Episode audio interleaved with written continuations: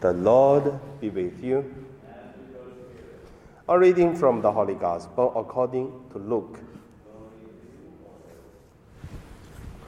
Someone in the crowd said to Jesus, Teacher, tell my brother to divide the family inheritance with me. But Jesus said to him, Friend, who set me to be a judge or arbitrator over you? And Jesus said to the crowd, Take care, be on your guard against all kind of greed. For one's life does not consist in the abundance of possessions. Then Jesus told them a parable. The land of a rich man produced abundantly, and he thought to himself, what should I do, for I have no place to store my crops? Then he said, I will do this. I will pull down my barns and build large ones, and there I will store all my grain and uh, my goods. And I will say to my soul, So you have ample good laid up for many years. Relax, eat, drink be merry. But God said to him, You fool, this very night your life is being demanded of you, and the things you have prepared, whose will they be? So it is with those who store up treasures for themselves, but are not rich toward God. The Gospel of the Lord.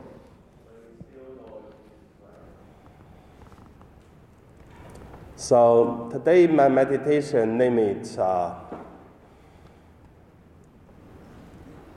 the changing and uh, the eternal things in the world. So what is the changing? What's the eternal things? First, let us look at today's the gospel. In today's gospel, we could see Jesus using two stories. First is the stories he experienced. He is facing. One person asked him to be the judge to divide the treasures from the, the father's inheritance. The second, it is a parable story, which is Jesus talk about a very rich man have so many goods and treasures need a store, but Jesus said, tonight if take your soul, so what would you have? So the two things we could see many things never change. The never change is people looking for wealth, looking for good life, which is good.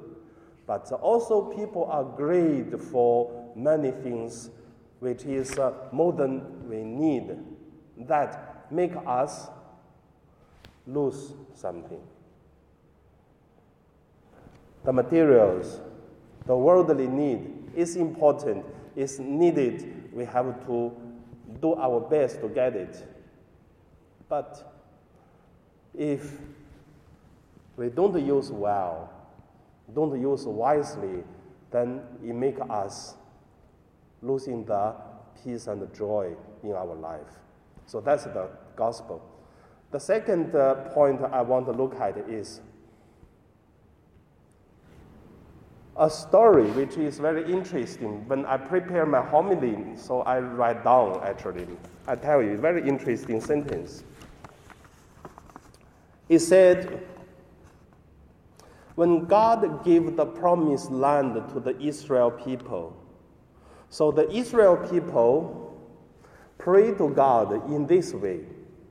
So as soon as they enter into the promised land, so Israel people say, how good is the Lord that He gave this land.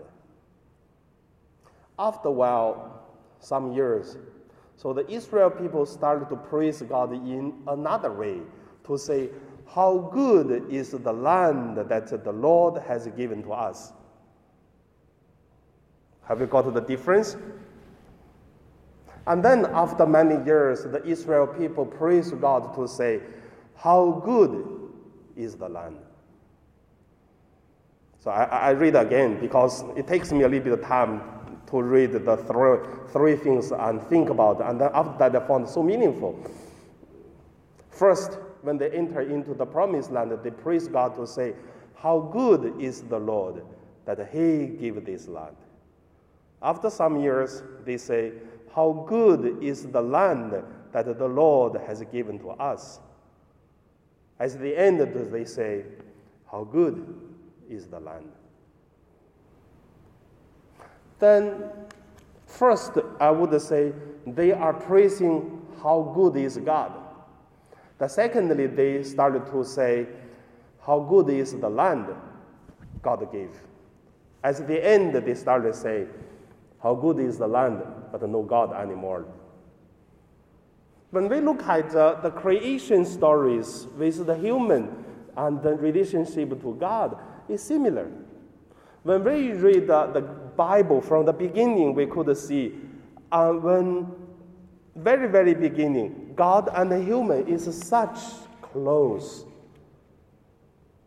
And uh, we even read that uh, after every evening at the dawn time, that God will walk with the people. That's the beginning. So beautiful, lovely.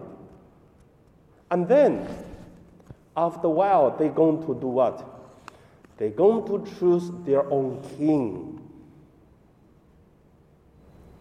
At that time, Samuel was uh, alert the Israel people.